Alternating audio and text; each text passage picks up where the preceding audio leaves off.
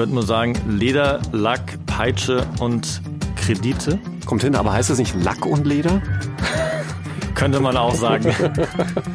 Zuerst kommt der Lack und dann das Leder. Und dann muss man die American Express durchziehen. Aber bitte die schwarze.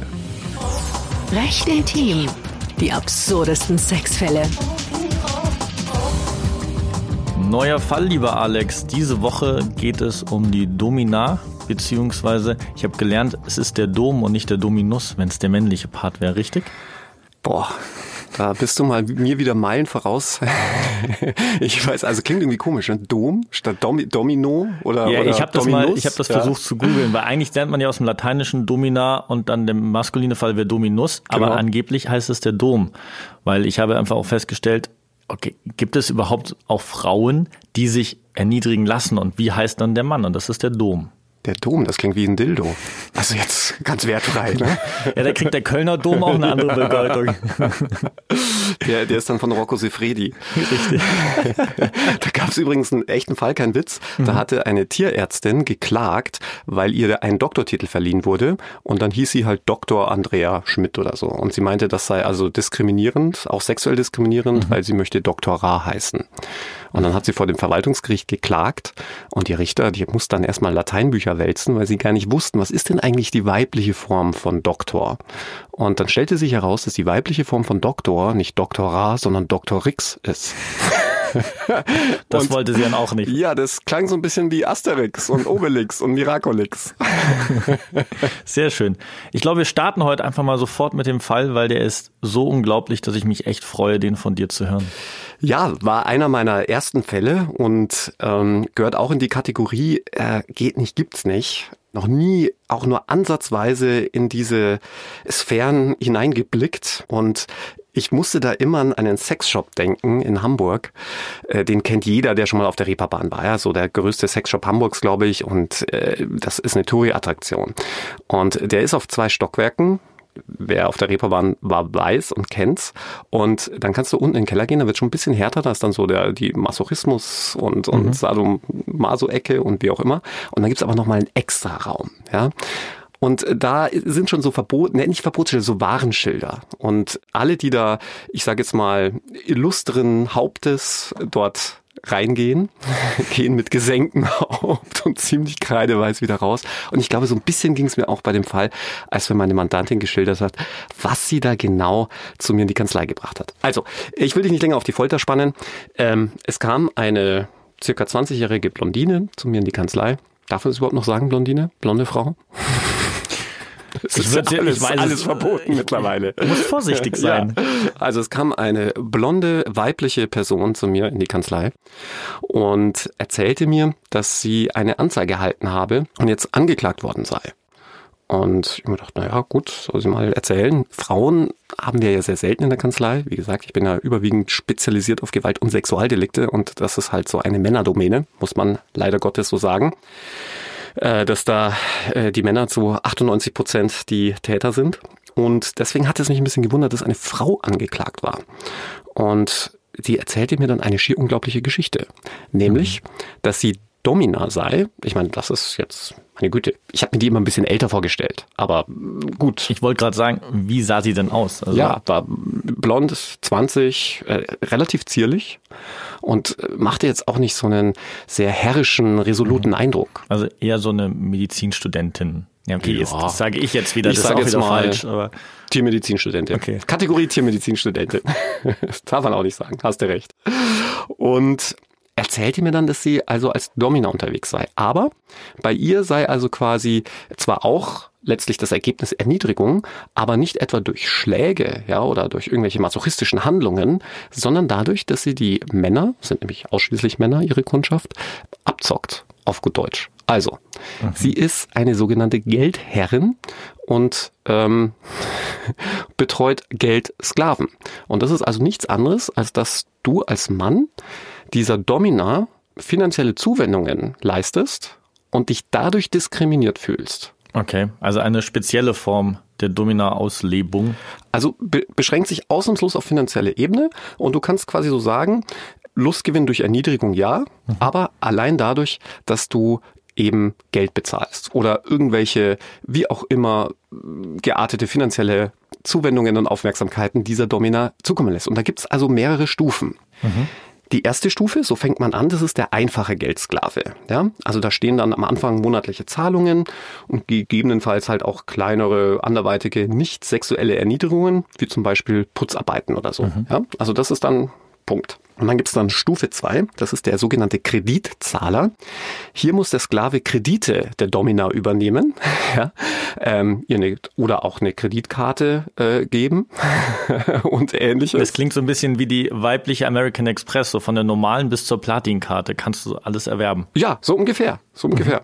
Und bei der Stufe kannst du dann auch schon vielleicht, wenn du ganz lieb fragst, auch mal so eine körperliche Züchtigung erhalten. Aber das mhm. ist, wie gesagt, nur so ein Bonus. Ja? Okay. Das Eigentliche ist dieses Zahlen mal wieder. Und dann gibt's die dritte Stufe, die finde ich auch ganz spannend. Die heißt tatsächlich Blackmail-Sklave. Ja, also der, Betrugssklave, wie auch immer. Und ähm, hier wird der Sklave öffentlich mit kompromittierenden Fotos diskreditiert und dadurch zu weiteren Zahlungen gezwungen. Aber in Anführungszeichen, denn er kennt ja diese Fotos. Also er mhm. muss ihr irgendwelche Nacktfotos schicken, irgendwelche Pornos. Die stellt sie dann oder behauptet sie online zu stellen, wenn er nicht bezahlt. Und das sind auch schon viel größere Beträge, die dann fließen müssen. Aber und ist das nicht schon rein rechtlich eine Grauzone? Jein, weil ähm, er das ja alles willentlich macht. Ja, das ist ja alles okay. wissentlich, willentlich und Weil das ist ja so eine gewollt. Drohung. Ich stelle sie online, wenn du nicht zahlst. Richtig, aber gewollt vom Sklaven. Mhm. Ja. okay. Und dann gibt es die vierte Stufe und da nennt sich der Sklave einfach nur Eigentum. Ja, und da ähm, erhält die Geldherrin gesamte Kontrollvollmacht über alle Konten des Sklaven. Äh, er muss ihr das Eigentum überschreiben, also wenn er ein Haus hat, Wohnung, alles geht an die Geldsklavin. Also das ist dann die krasseste Stufe, wenn man so will. Und das hat sie dir dann in der Kanzlei erklärt? Das hat sie mir erklärt, ja, weil ich tatsächlich noch nie etwas von einer Geldherrin oder mhm. einem Geldsklaven gehört hatte. Ja, und was sie dann schlussletztlich zu mir geführt hatte, war also folgendes. Sie hatte äh, über das Internet einen neuen Geldsklaven gefunden und es ging dann auch so los mit der Stufe 1, dass ähm, er ihr also erstmal ein bisschen Geld bezahlen musste und ähm, sich dadurch erniedrigt fühlte. Und nach so einer gewissen Zeit war es dann soweit, dass er also auch diese Stufe 2 erreichen sollte. Und da musste er ihr Zugang zum Amazon-Konto geben, beziehungsweise seine Bankdaten dafür. Ja, und dann konnte sie also bunter bestellen, was sie wollte Kreditkarte. Und als Gegenleistung wollte er aber dann auch so ein kleines Schmankerl, wenn man so will. Denn er wollte also nicht nur durch diese Zahlungen erniedrigt werden, sondern er wollte dann auch so ein bisschen Erniedrigung, persönliche Erniedrigung durch die Geldherrin erfahren. Mhm. Und die dachte sich, na ja, das ging jetzt ein Jahr ganz gut mit dem. Der hat mir da ein ganz schönes Leben ermöglicht. Ähm, ja, so ein kleines Zuckerl kann ich ihm schon zugestehen. So schlimm wird es schon nicht werden. Vielleicht ein paar Schläge auf den Po oder so. Also wie gesagt, das ist ja eigentlich nicht inkludiert in diesem ganzen mhm. System. Aber um die dann bei Laune zu halten, kann es halt hin und wieder vorkommen, dass die dann noch so eine extra Behandlung wollen. Und seine Extrabehandlung, die er sich auserkoren hatte und gewünscht hatte, jetzt halte ich fest und ich, ich sag mal lieber zu den Zuhörern, also wer nicht hart gesotten ist, sollte jetzt lieber weghören, dann ist es schon eine harte Nummer. Ja? Ähm, mhm. Er wollte mal ihren Stuhlgang essen. Das war für ihn also die ultimative Erniedrigung. Und jetzt muss man dazu sagen, okay. äh, die wohnten jetzt nicht irgendwie im selben Ort, sondern mhm. hunderte Kilometer entfernt und hatte ihr also vorgeschlagen, das also wie folgt zu tun. Sie solle sich eine Windel anziehen, dort hineinmachen, die Windel dann gut verpacken und ihm per Post schicken. Da freut mhm. sich der DHL-Bote auch. Aber jetzt kommt's. Auch das war natürlich noch nicht strafbar, ja. Jedem Tierchen okay. sein Pläsierchen. Solange andere nicht zu Schaden kommen, ist das ja mal grundsätzlich nichts für Strafrecht. Jetzt kommt's. Selbst dieser Geldherrin ging das ein wenig zu weit. Und die dachte sich dann, mhm. puh, also ich will den um keinen Preis verlieren. Er hat mir, wie gesagt, ein schönes Leben jetzt die letzten Monate beschert. Andererseits ist mir das doch ein bisschen zu krass. Also eine Windel anziehen, dann auch noch da reinmachen und dann, ah, ich weiß nicht. Und dann hatte sie also folgende Idee. Sie geht einfach, die hat in so einem größeren Mietskomplex gewohnt. Mhm. Sie geht einfach mal zu den Mülltonnen und guckt, ob sie da nicht irgendwo eine Babywindel findet. Und das war auch nicht so schwer in so einem großen Gebäudekomplex. Fischte also aus der Mülltonne eine Babywindel samt Inhalt, verpackte die luftdicht und verschickte die dann per DHL oder wie auch immer zu ihrem Geldsklaven. Ja, jetzt hat sie natürlich vielleicht nicht genügend kriminelle Energie gehabt, aber du wirst dir vorstellen können, wenn man da schon ein bisschen gewieft ist oder er das schon öfters gemacht haben sollte, wird er sich äh, sehr schnell denken haben können. Also diese Windel hat diese Frau definitiv nie getragen. Da spielt dann doch die Haarfarbe eventuell eine Rolle. ja, das hast jetzt du gesagt. Und ähm, auch der Inhalt, meinte er, entsprach nicht so seinen Vorstellungen. Ja? Also wie auch immer man ja. das dann äh, genau ähm, diversifiziert. Jedenfalls fühlte er sich betrogen mhm. und zeigte dann seine Geldherrin wegen Betruges an. Und jetzt kommt's. Ganz einfach gesprochen, liegt ein Betrug dann vor, wenn jemand von einem anderen getäuscht wird mhm aufgrund seines durch die Täuschung hervorgerufenen Irrtums, also muss sich geirrt haben aufgrund dieser Täuschung, über sein Vermögen verfügt, also mhm. Geld leistet und dadurch einen Schaden hat, ja, weil das Geld auf seinem Konto fehlt. Das ist so ganz einfach gesprochen, wie man es im Studium lernt, ein Betrug. Ja. Und das ist ja eigentlich auch passiert. Und genau das ist passiert, mhm. ja. Ähm, er wollte eine Windel, dafür hat er ja auch weiter Geld gezahlt. Genau. Mhm. Und ähm, wurde getäuscht über Inhalt und wie auch immer. und einen Schaden hatte er dadurch auch, wenn ihm dann das Geld gefehlt hat. Ja. Mhm. Eigentlich ein 1A-Betrug, wenn man so will. Ja, und das wurde dann auch tatsächlich angeklagt. Aber, lieber Moritz, sie ist freigesprochen worden. Und jetzt fragst du dich sicherlich, warum, ne? Definitiv. Weil gerade sagst du noch, wegen einem Irrtum betrugmäßig angeklagt ja. und jetzt freigesprochen. Der Richter war der Auffassung, dass dieser ganze Vertrag zwischen Geldherrin und Geldsklaven sittenwidrig war. Mhm. Und wenn man einen sittenwidrigen Vertrag hat, dann will der Gesetzgeber nicht dir auch noch die Möglichkeit geben, aus einem sittenwidrigen Vertrag irgendwelche Rechte abzuleiten. Ja, also der Klassik, der Klassiker ist, du machst Drogengeschäfte, ja, und du wirst dabei beschissen. Oder lassen wir das Wort beschissen vielleicht mal weg, ja. Du wirst dabei betrogen. Mhm. Dann sagt der Gesetzgeber, naja, ist ja schön und gut, dass du betrogen wurdest. Wäre theoretisch auch letztlich ein Betrug, aber du begibst dich auf die Seite des Unrechts und da wollen wir quasi dir nicht helfen. Also war der Vorgang, dass er eine Windel gefordert hat, mit Inhalt schon sittenwidrig. Genau, da hat man dann gesagt, das ist ein sittenwidriger Vertrag, darüber kann man keinen Vertrag schließen. Und ähm, aber ist dann im Endeffekt diese Geldsklaverei nicht allgemein sittenwidrig? Also, wenn man jetzt ein bisschen tiefer eintauchen würde. Ja, also das deutsche Vertragsrecht, ich bin jetzt kein Vertragsrechtler, aber das deutsche Vertragsrecht ist ja auf Do und Des aufgebaut, ne? Mhm. Also geben, um zu nehmen. Das soll ja immer in so einem Gleichgewicht mhm. sein. Der Jurist spricht von einem Synallagma. Das ist natürlich sicherlich nicht gegeben. Andererseits, wenn du sagst, dass du dadurch so deine ultimative Befriedigung erfährst, ja, dass mhm. du einfach anderen Leuten Geld bezahlst, könnte man ja auch sagen, das ist eigentlich so eine Art Gegenleistung. Man könnte natürlich auch über eine Schenkung nachdenken. Das ist ja auch ein einseitiges Geschäft. Ja. Ähm, also von dem her würde ich nicht sagen, dass das per se sittenwidrig ist. Aber wenn es dann darum geht, ähm, irgendwelche Exkremente zu verschicken, mhm. da sträuben sich ja dann doch irgendwo die Nackenhaare. Zumindest bei diesem Richter. Und lustigerweise war dann, ich habe mir das extra rausgeschrieben, sein Zitat war im Urteil, denn wer sich schon auf die schiefe Bahn des Gesetzes begibt, ja, zum Beispiel durch ein sittenwidriges Geschäft, sollte nicht das Gesetz zur Durchsetzung, und jetzt halte ich fest, solcher Geschäfte in Anspruch nehmen können. Also er hatte auch sehr viel Humor, dieser Richter. Sehr gut. Übrigens, wer mich für meine anwaltlichen Dienste tatsächlich bezahlt hat, vermochte ich dann nicht festzustellen, ich sagen.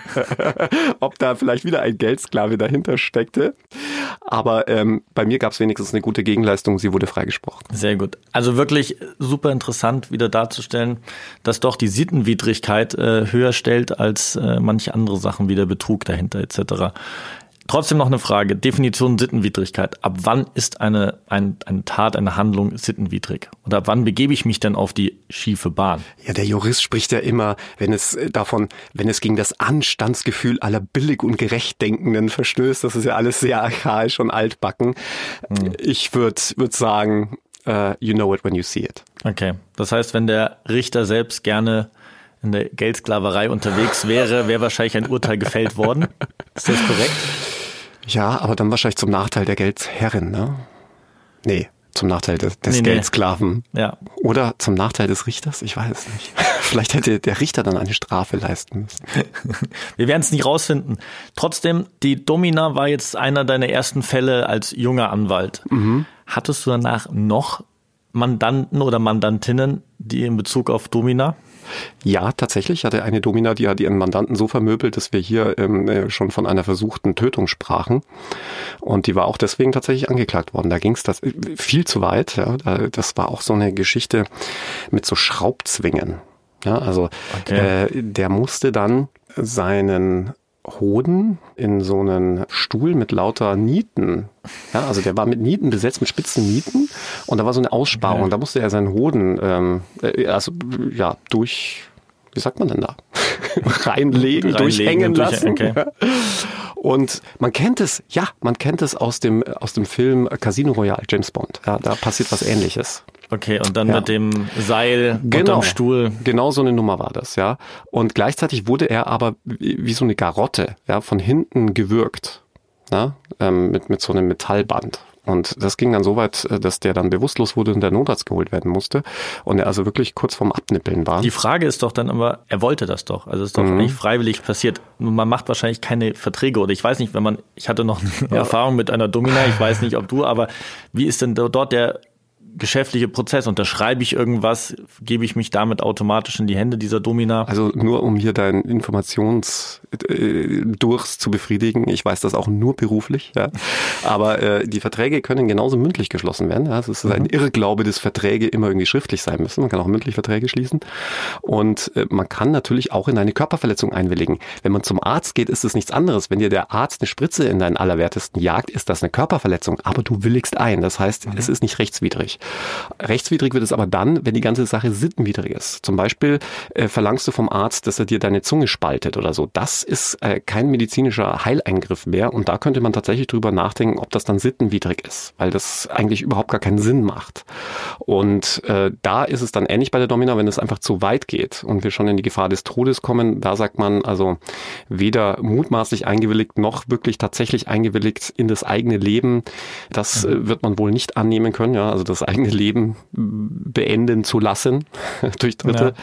Und dann sagt man, das ist sittenwidrig und dann gilt diese Einwilligung nicht mehr. Okay. Und was war dann das Resultat? Wurde sie verurteilt? Die wurde verurteilt, ja. Wegen Körperverletzung? Oder? Nein, das war versuchter Totschlag. Okay.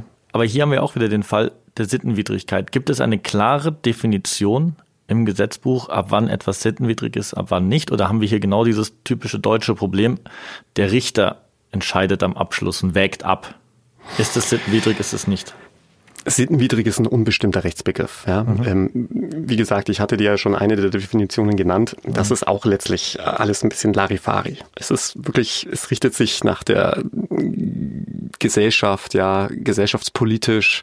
Heutzutage versteht man, hat man auch ein ganz anderes ähm, moralisches, ich sag jetzt mal, Denken. Das spielt alles eine Rolle. Auch obwohl es eigentlich so nicht sein dürfte im Recht. Aber es ist leider so. Okay, also somit weiß man immer nur ein bisschen, ob man gerade sittenwidrig handelt oder nicht. Ja, ähm, oder man guckt mal ins europäische Ausland. Da gibt es andere Definitionen. Herzlichen Dank, lieber Alex, äh, für diesen interessanten Fall. Und jetzt habe ich wieder sehr viel über Dominas gelernt, auf jeden Fall. Und, und über Windeln. Und über Windeln auch, auf jeden Fall. Du hast, mich, du hast mich gar nicht nach der Marke gefragt. Das, das wäre so eine klassische Moritz-Frage. Welche Marke war das? War das Pampers oder war das Always Ultra? Oder? Ja, auf jeden Fall. Auch die Größe hat dir, glaube ich, nicht gestimmt. Aber Herzlichen Dank, bin echt gespannt. Was wird denn nächste Woche bei uns passieren? Oh, nächste Woche einer meiner Lieblingsfälle. Der Täter versetzt eine ganze Stadt in Angst und Schrecken. Dann bin ich gespannt und freut euch alle auf nächste Woche. Bis dann. Ciao. Das war recht intim. Die absurdesten Sexfälle.